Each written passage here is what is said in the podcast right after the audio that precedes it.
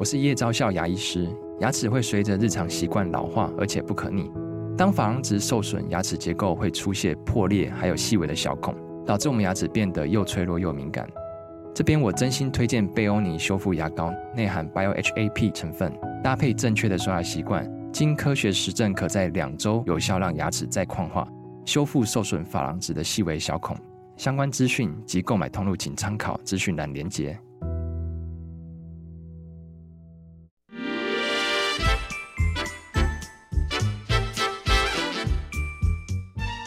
健康的身体，才有健康的生活。名扬扣专业医师线上听诊，让你与健康零距离。大家好，这边是九八新闻台，欢迎收听每周一到每周五早上十一点播出的《名医 Uncle》节目，我是今天的主持人米娜。我们今天的节目在 YouTube 同步有直播，欢迎听众朋友们可以在 News 九八的 YouTube 频道留言询问相关的问题。在半点过后，我们也会接听大家的 Call In，Call In 的电话是零二八三六九三三九八零二八三六九三三九八。我们今天的主题哦是。冬日进补肥了子宫肌瘤、卵巢囊肿。嗯、讲到这个主题呢，就是今天我们的特别来宾是来自中山医院妇产科暨燕元贵妇产科诊所的燕元贵医师。医师好。好，好久不见的主持人好，然后各位听众大家好。好久不见，好久不见。而且今天的这个背景非常的有现圣诞气息，没错，对，特别的开心哦。在这个时候，我们来聊一个就是最近医师一定超常被询问到的问题。嗯就是冬令进补，因为最近像今天天气就突然骤降，嗯哼，然后就是很多人就到这个时候就会想吃一些冬令进补，对，羊肉炉、姜母鸭等等等，是真的。所以呢，但是大家在吃的时候，同时就会超害怕的，不管是、嗯、尤其像我们，就是有很多的可能听众朋友有一些。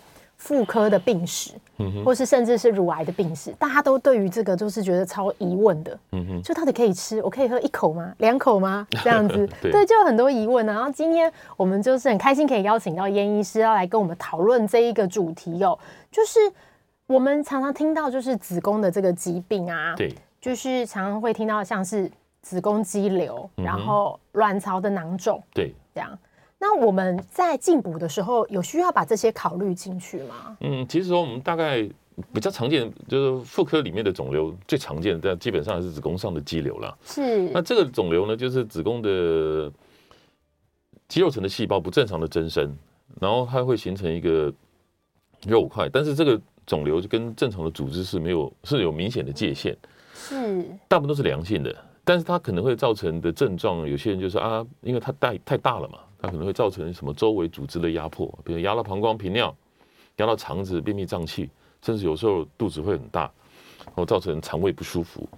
那这些肿瘤基本上，或是说它的位置不好，可能压迫到那个子宫腔里面。那有些人就血量会来的非常多，甚至影响到怀孕，因为宝宝子宫是宝宝要住的房间嘛，哈。那这些瘤基本上都跟女性的雌激素比较有关系。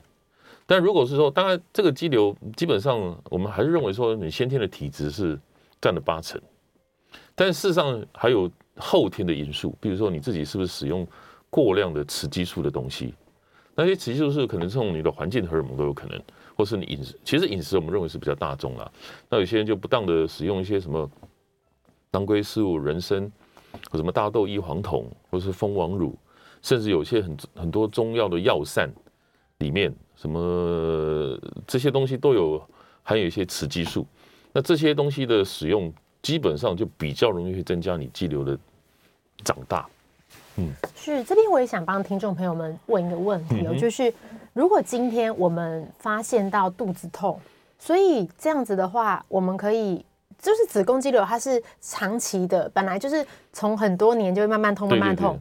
它不会是一一天，然后突然我今天很痛，然后它是子宫肌瘤，对，它是算是一个慢性的。呃、如果说这种突然的痛哈，在子宫肌瘤上面是比较少见。是肌瘤大部分都是慢慢慢慢成长。那如果说你突然说，哎，可能三个月半年之间突然肚子变得很大，是因为肌瘤变得很大。有时候我们也会担心说，这个肌瘤是不是有癌化的疑虑哦？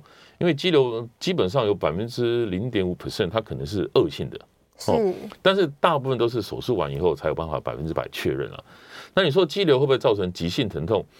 呃，比较少见，但是我们有碰过，比如说他子宫肌瘤跟它子宫相连的部分啊，就像一个细细的根蒂，这个根蒂有可是有时候会扭转，就有点像这个这个圣诞球，它跟子宫之间连接的部分，它发生这样扭转啊。哦，这个扭转的部分的话，这个血管就会被是嗯血液供应就变得很差，所以这个可能会造成急性疼痛。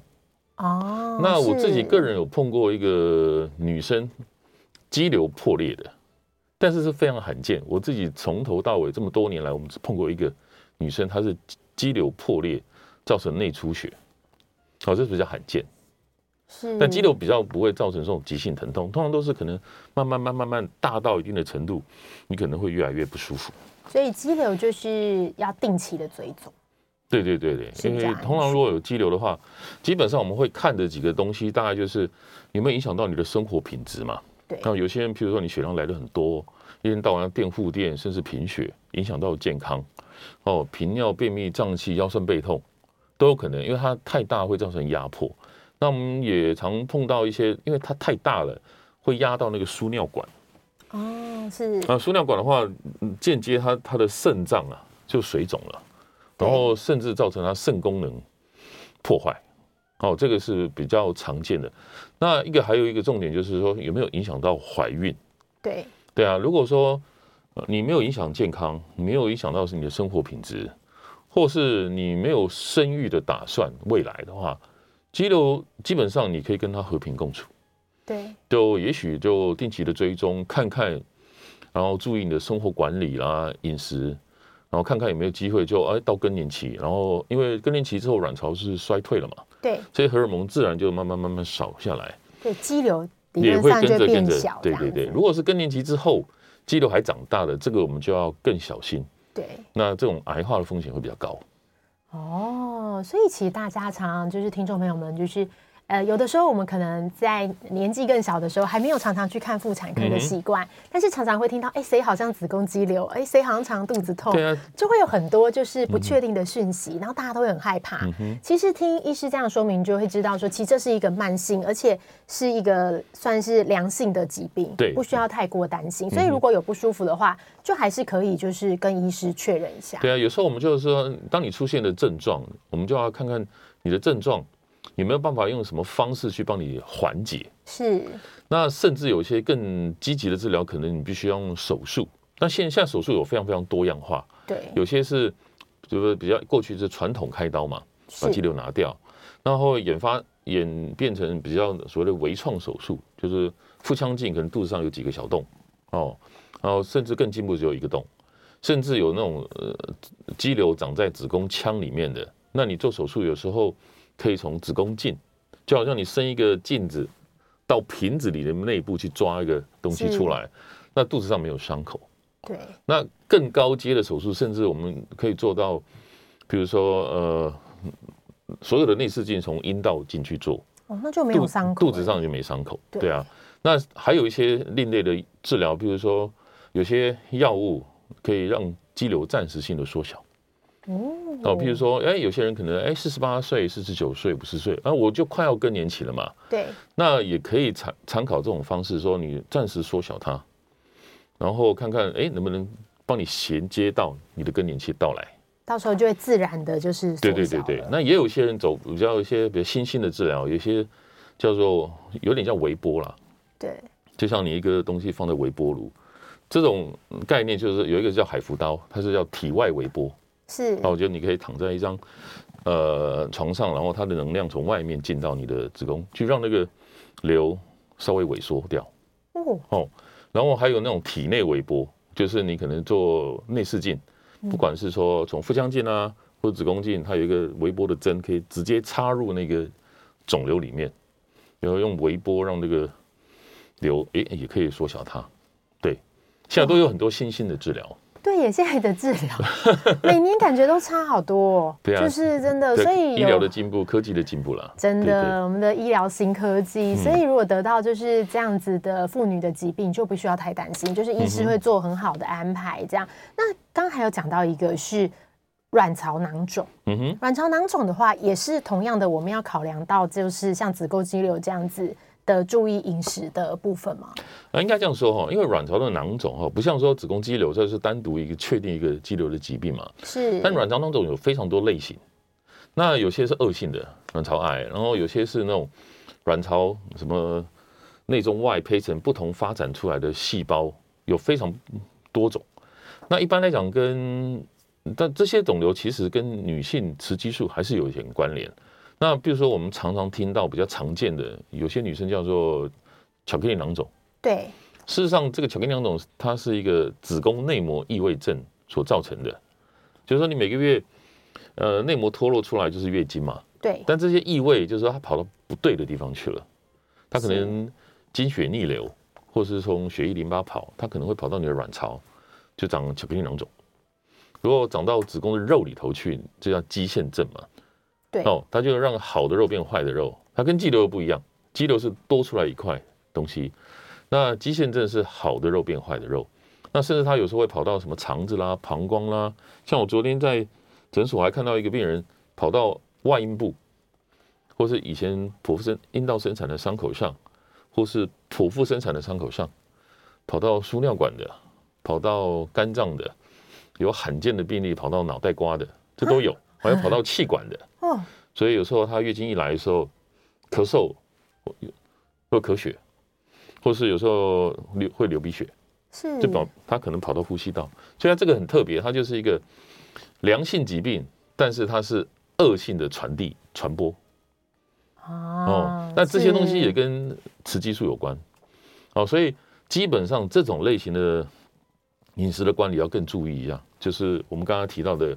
基本上跟子宫肌瘤的饮食上的禁忌就差不多类似了，是，对，所以听起来就是像这样的妇科疾病，真的是会跟饮食有超大的关系耶。所以在冬天的时候，真的要要特别小心。如果是我们通常在吃保健食品的话，像一般我们平常最常，嗯、呃，比起冬令进补更长期的，可能是固定的保健食品习惯。那有没有什么样的保健食品是？听起来应该要避免，就是说，如果有慢性的这些疾病，要注意雌激素的话。对，因为基本上哈，那雌激素有时候我们叫植物性的荷尔蒙啊，有些比如说你豆制品、豆浆、豆类哦豆类的，或是有些人山药，但是一般来讲的话，虽然它是荷尔蒙，但是它是一个原型食物，是它并不是是萃取加工的东西。相对来讲，我们觉得它相对稍微安全一点点。就像你去偶尔喝个豆浆，偶尔。炒菜、吃饭、吃个山药，我觉得那个倒无妨。你不太可能把山药当做主食嘛。但如果说你使用的是一些比较动物性的东西，比如说你吃东西喜欢吃海鲜，什么蟹黄、蟹膏、虾膏、动物内脏这些东西叫做动物性的荷尔蒙，是它对你的疾病的刺激性是比较大的。哦，那另外有些中药啦，比如说，但中药不是我的专长，我我也是稍微做一点小功课。比如说，有些何首乌、桂圆、人参，或是阿胶这些东西，是它在药膳汤里面很容易放的东西。对。但是有些中医师讲说，这些药膳汤这些东西都是名贵的药材啦。对。所以基本上也不会放太多。如果说你真的是就是想吃，那其实浅尝即可，你就是喝一个一碗，OK 可以接受。但如果说你常常把它当做一个习惯，然后你自己本身又有一些妇科的肿瘤，那不妨就建议你把你的追踪的时间缩短成一半。比如说，你的医生们说，哎，你本来半年就回来，那你如果说你补了这些东西，那你最好三个月就回去一下，好去看看说你使用上这些东西的话，你的疾病本身有没有变化？因为说实在，很多的东西哈，临床上没有一个医生可以百分之百告诉你说，你吃这个东西会不会让你肿瘤变大。他因为没有，因为他有些东西会有争议，是是，而且你吃的量是多少，我们也没办法帮你去计算嘛。对，所以当你有争议的东西，然后你又想要使用它，那就会建议说，你最好把你追踪的时间稍微缩短一点。是，对，你就可以知道说，哎，这个东西有没有对你的疾病产生影响？嗯，医师讲一个重点，就是其实我们常常在就是跟病友沟通的过程啊，嗯、然后大家都会说。比如说，假设喝酒好了，喝酒就是我们很知道明确是不好，但大家就会问：哎，你喝几杯？哎，你喝多少？哎，我喝两杯，哎，那你有事？你知道就是会有这种。可是其实我觉得刚刚医生有说到一个，因为每个人的体质不一样，而且我们也不知道他家的杯子多大。对，你那个酒精浓度是多少？对，你的酒精浓度是多少？所以我们其实，在做各种食物跟饮食的选择的时候，有的时候就是每个人状况不同，但是每个人都要为自己的这个行为负责。对，对，就是如果今天是圆形的食物，像我们很常被遇问到，就山药嘛，刚刚有聊到人参、石榴。嗯，很多人会聊石榴，说对，对对，可是其实这是原型食物，听起来就不需要太多担心这样。但是在下一个阶段的话是，比如说海鲜，嗯，或是蟹黄、虾膏，对对，这个是动物性的，我们就要留意量。对，也不是不行，但留意量。如果植物性跟动物性比较。动物性的反而是。刺激性比较高，但如果秋天去吃一下三点蟹，这样应该还好。一年吃个，一年吃个，对对对，不要每天吃这样，但好像是还可以。还有补汤啊，我是觉得说有些什么对。羊肉卤啦，对对，姜母鸭啦，还有四物八珍汤，什么十全大补汤是。其实这些东西哦，基本上我们大概会觉得说，你浅尝即可，不要把它当做一个常规的习惯在进。就是偶尔喝个，像这种很冷，今天喝个一碗的，对对对，然后里面的东西不要拿出来搅。对对对，就是浅尝就好。对，大家真的还是要注意一下，因为饮食。那想问一下，在补充荷尔蒙方面，就应该说补充营养品，讲的是说那种吞的，嗯，这种有没有特别要注意？像我们知道有一些是绝对不行，像。一些就是有那些妇科疾病，比如说什么胎盘，你知道有是，对，对那些都其其实蜂王乳，或是那些都可能会转化一些萃取的，是。比较高浓度的女性荷尔蒙，就比较危险。那甚至比如说有些人快要接近更年期，有更年期之后有些什么潮红、燥热、失眠，因为你卵巢功能已经衰退了嘛。那一般来讲，如果衰退太严重到你的工作、生活、情绪，或是什么骨质流失很严重。对，这时候我们还是会建议说，你可能要回补一点荷尔蒙。是，那么一开始回补荷尔蒙，我们通常一开始也通常建议是走所谓的比较植物性的荷尔蒙，比如大豆异黄酮类似的这种算保健保健食品，对，它不基本上不是叫药物了啦。对，那如果说它没办法去改善的话，我们才会进阶到所谓的药物级的荷尔蒙嘛。但是这个药物级的荷尔蒙的使用，就要去医生去评估你过去的病史。对，肿瘤等等，然后去评估说你到底可不可以用，然后你用的量要如何调整？是，就是达成就是生活品质跟药物的一个平衡。对对对，如果没有影响到生活品质的情况下，嗯嗯，如果尽量可以不要用药，我们还是可以用食物的方式来正常的萃取，这样子。是的。是，如果说像哦，这边想要延伸再询问一下，就是刚刚医师有讲到是。呃，我们确实有一些几率，但是听起来不会很高，就是子宫肌瘤直接变成癌症。嗯哼，可是比较罕见，但是听起来还是会受到食物的影响，对不对？对，它就是会受到哇，那这样子 就是还是还是要 是是。那还有一个就是呃，我们讲说女生的癌症里头哈，我们刚才讲说比较多半都是良性的，那女生癌症其实现在比较常见的，比如说子宫颈癌。对，那子宫颈癌现在因为抹片。呃，比较普及了，所以他现在发现通常都是癌前期病变，也比较好治疗，所以子宫颈癌发生机会是减少的。但这个东西跟女性的雌激素荷尔蒙就没什么关系啊。子宫颈癌的话，它是跟人类乳头病毒的感染比较有关系嘛？是，就 HPV，对 HPV，打疫苗。好，那所以 比如吃这个东西，说药膳药补的话，跟你所谓子宫颈病变大概关联性不高。是，那卵巢癌关联性就也是比较高一点。对哦，那卵巢癌是一个沉默杀手哦。通常发现的话，大概百分之七八十都已经是比较第三期了，比较末期。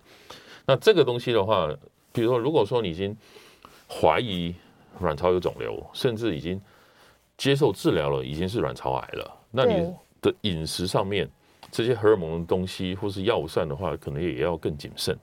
哦，第三个叫内膜癌，子宫内膜癌，内膜癌哦，说实在。呃，它也是现在逐渐一直上升的癌症。哦，因为我们台湾人你的饮食越来越西化嘛，是。哦，它跟饮食高油脂、高高糖哦、肥胖，或是这些东西都比较有关系。哦。然后，而且这些东西跟女性荷尔蒙也很关系，所以如果是内膜癌，那你的饮食上可能要更谨慎小心。如果说像呃，我们知道有一些慢性病会吃，就是一些跟内膜癌有可能相关的，比如说类似泰莫西芬，嗯哼，这样子的的药物。那在吃这种药物的情况下，是不是要特别更注意饮食？因为它的内膜癌增生的几率就，就比较高。所以，比如说乳房乳癌的病人，他比如说治疗完以后，他要吃泰莫西芬，那通常也会到妇科医师那边。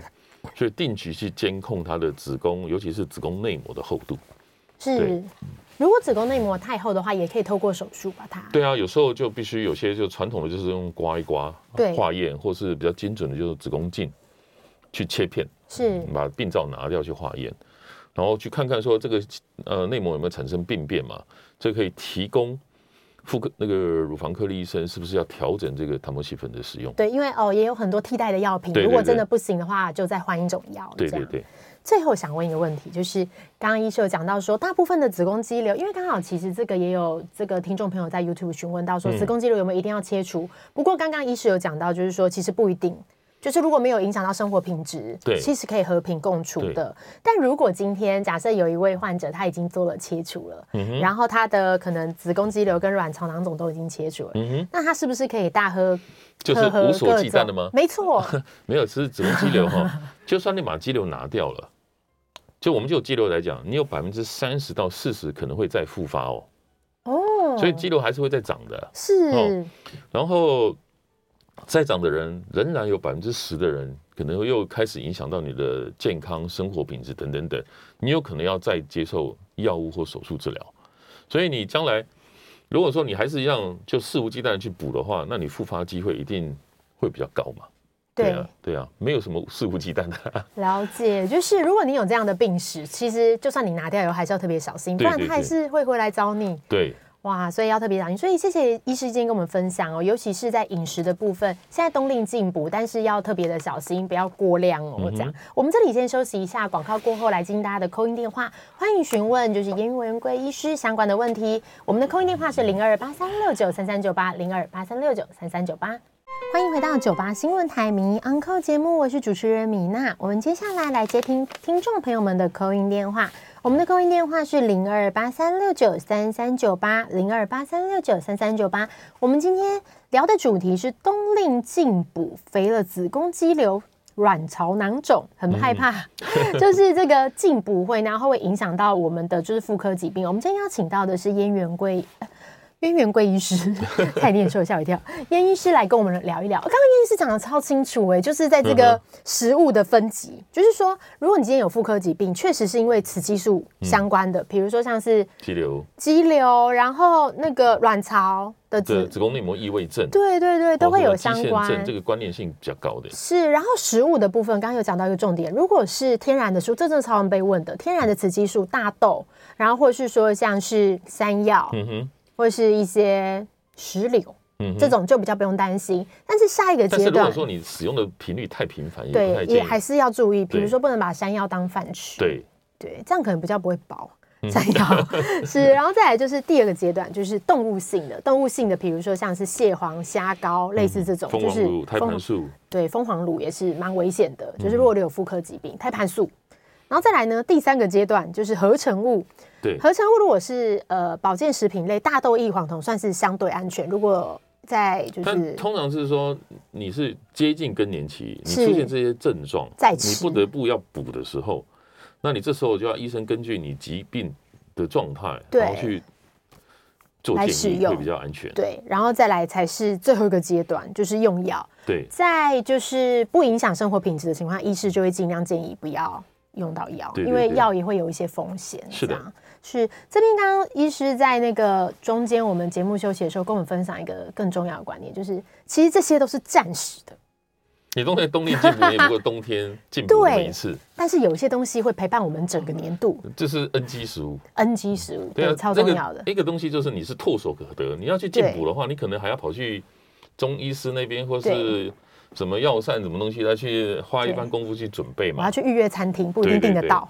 但是你唾手可得的就是那些高糖、高油、高热量的东西啦，什么炸鸡、巧克力、甜点、盐酥鸡这些油炸的食物，这些东西其实我觉得伤害性比这些东西反而还高，因为你变成它是一个习惯。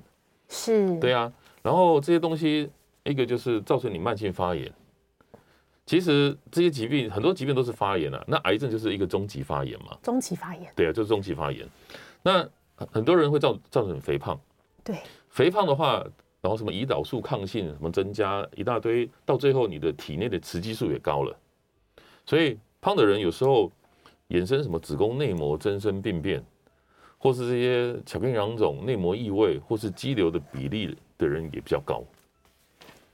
医师刚刚有讲到一个胰岛素哦，嗯、所以像一般我们的呃慢性的这些疾病，比如说类似糖尿病，对、嗯、这样子，这样子也是会有影响，对吗？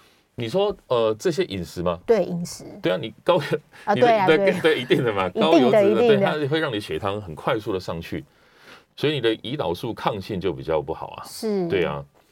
所以整体来说，就是因为我们在访问不同的医师，然后在不同的科别，大家回归到原点，其实都是高油、高热量、对对对，高糖，真的就是不能。这个东西就是百病丛生，你所有的疾病基本上这些东西，还有加上你熬夜、睡眠啊，对对啊，运动对，然后你喝太多的酒，造成你肝脏影响，因为雌激素也是看靠肝脏要去协调调整的，对，这些东西都可能造成你的慢性伤害，是。然后你的疾病就会不好控制。现在开始看我们后面的布置就知道，开始进入圣诞节，就是一个高油高糖的季节。对对对对。对，然后再来就是过年，高油脂。对，希望大家可以坚持下去，就是还是要保持，就是尽量维持好的运动，因为还是可以吃，但有的时候是它的量。对，我们比如说吃了一两天很油腻的，那是不是可以有几天是过着比较健康的生活？对对对对。要自己的运动，运动也有很大的帮助。当然有，运动就是增加你代谢嘛，你的脑内啡。是，对啊，还有你身体的慢发炎也会下降。是，所以要养成良好的运动习惯。嗯、我们这边回到就是 YouTube 这边有听众朋友询问，我们这边看到 YouTube 这边的问题，其实刚刚那个燕元贵医师已经在那个上一段节目有做很清楚的分享了，这样子。那我们这边有讲到，就是有一位听众是询问到。呃，黄体囊肿，嗯哼，就是刚刚我们是讲到卵巢囊肿嘛，对，没有特别讲到黄体囊囊囊肿。因为我们刚才讲卵巢的囊肿有非常多种类型，哦，有些是，我们一粗浅分，大家一个叫做疾病的，疾病的囊肿。那疾病囊肿当然分作良性或恶性嘛，对。但另外一种，有些卵巢囊肿是那种叫生理性或功能性的囊肿，因为你卵巢每个月都要工作，要排卵，排卵前会有一个滤泡囊肿。对，排卵以后，如果说要怀孕了，然后后面会有一个形成一个卵巢的黄体，这个黄体就会分泌一些帮助怀孕的东西，那这个叫黄体囊肿。那这个黄体囊肿，这两个囊肿都是你身体正常的东西哦，但是黄体囊肿有时候会长得比较大，因为黄体囊肿里面那个血液血管太丰富了，它有时候会卵巢会积血，严重有时候你太大了，有时候跑步运动性行为。或外力碰撞，它有时候会破掉，所以你有时候偶尔在媒体上听到说有人摇个呼啦圈，或是性行为，结果就腹腔内大出血送急诊的，休克的，就是这种黄体囊肿。我上次听到有一个人小孩跳到他身上，然后他就爆裂。对对对对，对就是这种。但是这个东西是你本来身体正常的东西，只是它长得比较大。那当然有些人体质就会不断的会长这种黄体囊肿，动不动啊，有时候就肚子痛。然后有时候万一严重的话，有时候可能要手术进去去止血嘛。但这种体质的话，基本上有时候我们也没有办法改变。有时候我们就会让病人先使用几个月的避孕药啊，让让卵巢不排卵嘛。对，不排卵就会让暂时让卵巢休息，不要去产生黄体囊肿。对，是、嗯。但是这个部分当然也是回归到了，有时候你。自己的生活饮食也要比较稳定正常一点，产生这种囊肿的机会应该才会比较小一点。因为确实是会有患者，就是他可能他本来有这样子的体质，可是他在饮食获得控制之后，嗯哼，他的这些囊肿就自然的比较。但这种囊肿哦，说实在，你说是不是饮食控制它就没有？事实上也不能这么说，因为这种囊肿基本上你过个两三个月，它有时候自己就会消掉。哦，所以一般来讲，这种囊肿我们就会称它叫做生理性或是功能性囊肿。所以有时候你去呃做检查，哎，发现卵巢有个囊肿，不要很紧张，说一听到囊肿就马上马上去开刀。哦，一般来讲，大概就可能，如果说医生判断起来这个囊肿，比如超声波看起来里面很清澈干净，是也没什么症状，然后有时候我们会过个两个月、三个月去追踪，它可能就自然消掉了。这里我想要帮听众朋友询问一个问题哦，就是像呃我们女性的生理期啊，这个就是在生理期的时候，刚刚有讲到，就是有一些那个疾病是因为它的这个生理期的这个经血，它可能逆流，或者是造成一些巧克力囊肿。那一般我们就就是听众在饮食上面，比如说他现在是生理期了，那有没有需要特别注意的？比如说他生理期，他可以、嗯、很多人就会有很多城市传说嘛，对，比如生理期不能吃什么，不能喝什么，不然、嗯。生理期就会不见哦，这样，比如到身体里。呃，如果说突然喝，通常我们认为太冷的东西，哦、它会诱发一个子宫收缩嘛。嗯。那一收缩的话，经血有时候一下子反而下不来。嗯。那它就可能会经由输卵管，它可能会回流到你的肚子里面。嗯。那回流到肚子里面，可能经过卵巢或经跑到肠子或膀胱之间，所以这个就会造成骨盆腔的内膜异位的机会比较高。所以如果说月经期吃冰的，然后另外当然经期的话，正常女生一定会有一些经血会回流到你的腹腔里面，一定有。嗯，但这些东西会不会造成发炎、刺激、破坏？有时候就要看你自己的体质嘛。对，如果说你自己的免疫力很好，有一些脏东西进来，你的身体的免疫力你就可以把它扫掉嘛。那如果你自己免疫力不好，然后又加上比如使用太多雌激素的东西，就等于是在那边帮忙点火。对，然后你饮食又高油、高盐、高糖，又造成你身体的自身的发炎嘛？你又加上这个疾病造成的发炎，就是火上加油，那你的疾病就会变得更严重。所以在月经期，冰的、冷的、辣的，或是一些我们刚刚讲的高糖、高油、高油脂的东西，可能就要尽量避免，会比较好。这已经不只是冬天的问题了耶，这个每个月，这每个月的问题啊，每个月都会遇到，然后再加上生活习惯的调整，其实是整年度都要很健康。因为内膜异位这个疾病哦，基本上百分之九十九跟着你到更年期，你只要月经来，你就想象这个坏家伙就是每个月跟着月经出来搞破坏，你月经停了，它就没事了，是，就更年期，就更年期啊，或是说你走一些很强的药物。去控制它，甚至不来月经，它才会停下来。否则，你每个月都在内膜异位，是每个月它就造成破坏，而且这种破坏是不可逆的。你卵巢有时候卵子存量会被吃掉啊，卵巢也会破坏啊，你宝宝住的房子也会被破坏啊。然后输卵管有时候坏了，可能就堵住了啊，这些都是不可逆的破坏。对对对，是就整个在你的子宫里面大施工哎、欸。就是大破坏，拆房子。是如果哇好，所以就是真的我们要非常注意，就是每个月生理期，然后真的不要吃那么多冰的，嗯，对，吃的夏天也不行，夏天。就是你要吃，你就不要在月经。吃一下，有时候突然哦，我月经量突然少了，但是你少到哪里去，就跑到肚子里面去了。对对啊，所以这要提醒大家，就是、嗯、那这样子的话，有没有建议？就是在最后一点时间，建议我们就是女性朋友在呃几岁开始要做定期做健康检查，妇科相关。妇科其实哈，女生在三十岁以后，健保就有提供每年定期做抹片嘛。哦，对对对。当然，如果说我们一般是认为说你有性行为之后满三年以上，你就应该要接受抹片，只是三十岁以前你就要自费。对，那现在更积极的就可能你要去打疫苗嘛，对，就减减少人类乳头病毒。对，现在哎，我昨天还听到新闻，以前是公费女生打嘛，现在连男生都要公费了，对，可以公费打嘛。那还有一个就是你要定期做膜片。好，谢谢。我们这边先休息一下，广告回回回来 打接来接听他的 call in，电话是零二八三六九三三九八。我们现在回到了名医 Uncle 节目，我是主持人明娜。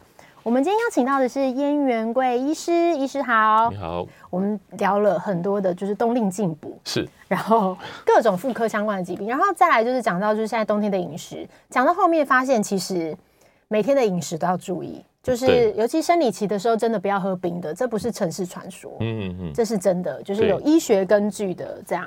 那我们其实哎，在 YouTube 这边也有听众朋友留言哦，也欢迎就是可以 call in。进来，我们的电话是零二八三六九三三九八。我们这边就是有听众询问到说，抑制这个黄体囊肿。嗯哼，刚刚医生讲到黄体囊肿，其实它是一个自然的反应，只是有的人会长得太大了。对，这样。那如果说有的人太激烈的话，这边听众询问到说，是不是可以靠药物来控制？然后另外如果破裂了，刚刚医师有说又需要，也许需要止血或是动手术，嗯哼，那会不会造成骨盆腔发炎或或是像是腹膜炎败血症？应该这样说哈，那个囊肿如果它是破掉的话，那我们有时候碰到它是可能小破，渗血渗一点点，也可能造成一些疼痛，但是它没有说造成你什么。呃，出血量太多，造成什么影响到你的生命安全？这种有时候我们可以保守的药物治疗，开一些消炎止血药，观察，然后注意你的生活形态不要太激烈。那有时候它可能慢慢慢慢就消掉。我们只是比较怕的那种是突然剧烈的破，而且破的位置刚好就是在血管，所以那有时候就很大量的内出血。那时候有时候濒临到休克送急诊室，那就立马就赶快要开刀的。那至于说他说会不会造成说骨盆腔发炎或腹膜炎，基本上应该是比较没关联了，因为它也是一个血块造成的刺激所谓的发炎，它跟一般所谓的骨盆腔细菌感染的发炎比较没关系。哦，细骨盆腔炎通常都是哎你细菌感染进去，可能严重可能会子宫、卵巢、输卵管发炎，然后更严重就是腹膜炎。但是这是细菌感染，或是里面会产生什么脓肿，这比较没有关联性。对，它不是细菌感染造成，它只是里面的破掉，里面有内出血而已。是，对，原来是这样子。我这边也想请教医师哦，就是其实我们最近听到蛮多的，就是年轻女性，嗯，然后再就是呃，我自己我自己身边有个案例，她是觉得会喘。就突然觉得会喘，然后就去照了胸部 X 光这样子，后来发现其实是呃卵巢方面的癌症，它已经转移了。对，就是造成肺末期了，就是积水。对，那就是，可是其实没有任何症状。所以刚刚医生有讲到，就是卵巢是一个沉默杀手。对对，所以就是一般的女性，就是因为现在我们身边应该说癌症的人数增加，所以年轻的人跟年长人可能都增加了，相对就会觉得年轻的人变多。对。那你刚才讲说那个通常卵巢癌哦，比较常见的症状就是说一开始没有症状，可是这种通常有症状，因为那个卵巢旁边都是肠胃道，所以这个肿瘤长很大，你可能下腹会胀起来，或是造成你肠胃不舒服。所以有人觉得下腹痛、胃口不好、体重掉，跑去肠胃科看。哦，但是发现有肠胃道的症状，通常可能大概都大概到第三期。哦，那甚至有时候它会有肚子会鼓起来，会有腹水嘛。但如果腹水非常严重的话，有些人也会喘。对对啊，那如果说只是说其他没有症状，然后直接就只是一个喘所造成的，我们临床上真的是比较少见。会不会说他喘，可能他肚子已经胖胖，对，但有可能自己没有特别注意。他有些人会觉得说，我可能自己只是体重增加，对，或变胖，就不以为意。是。嗯自己呃，想请问一下，医师在临床上遇到，就是会有很多的年轻的女性，然后发现、嗯、发现的这种契机，就是如果我们现在年轻的女性要注意一下自己有没有这样子的，除了就是做子宫颈抹片嘛？但抹片是否子宫颈癌？对，但是呢，但是卵巢的部分的话，你就必须每年至少做一次超音波，因为它没有办法像抹片很简单筛检，用个鸭嘴镜去抹一下就好，它必须用超音波去看。看这个卵巢大小正不正常，囊肿有没有长，那同时会加上一个肿瘤指数的抽血，建议至少一年做一次的筛检，哦、就是看卵巢。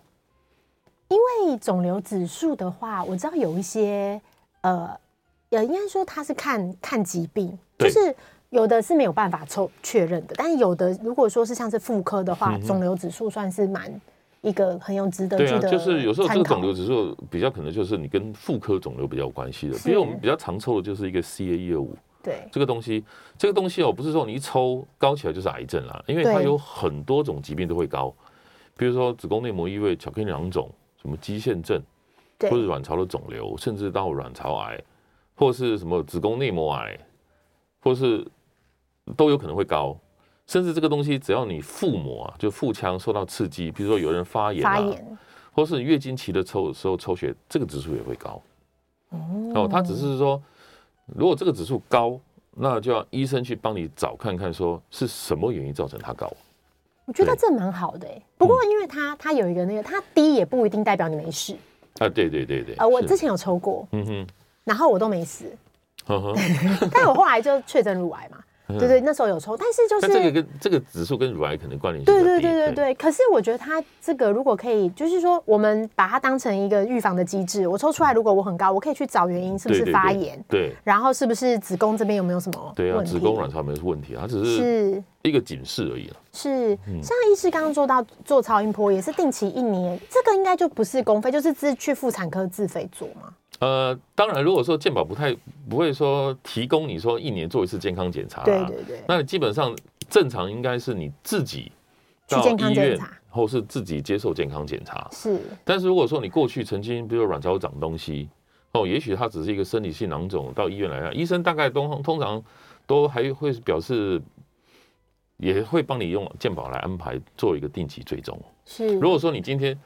我只是没有任何症状，我只是跑到医院说，医生我要做 超音波，嗯，基本上你应该要自费做。对对，确实是。那这样医师也建议，就是现在我们很多年轻的听众朋友们，就是每年度会做健康检查嘛，那就是可以把这个自费的项目，像是超音波加在里面，对女性是比较好的。还有什么是建议可以加进去？呃，在妇科，妇科，比如说你某天要做嘛，对，乳人类乳头呃病毒的筛检。你也可以考虑。那如果打了疫苗还要做吗？疫苗也不是百分之百说打了，就算你打 COVID-19 的疫苗，不代表你绝对不会打，不会得。对 对啊，这是一样的概念啊。是是是。哦，当然这个病毒的筛检就是说，让你去知道说你自己有没有感染这个病毒。是。那你感染的是高风险还是低风险病毒？哦。就决定你的将来的危险值。如果说你的病毒是比较高风险。那你可能 maybe 你可能自己缩短，你比如做抹片最终的时间，这可以调整。那你疫苗大家普遍现在认知都是是建议打的啦，而且它疫苗大家相对比 COVID-19 的疫苗相对时间久也安全多了。对对。那另外就是超音波每年定期做一次嘛，对啊，加一个卵巢的肿瘤指数。哦。对啊。卵巢。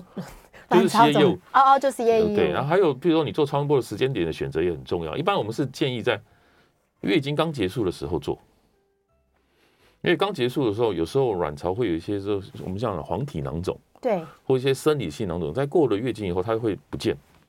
哦，好，所以不要你说在快要来月经的时候做，你看到一个囊肿，你会让你担心。那有时候会看什么子宫内膜干不干净，在月经后比较好。好的，非常谢谢燕医师哦。我们今天的节目就进行到这里，非常谢谢大家的收听，我们下次见，拜拜。OK，拜拜。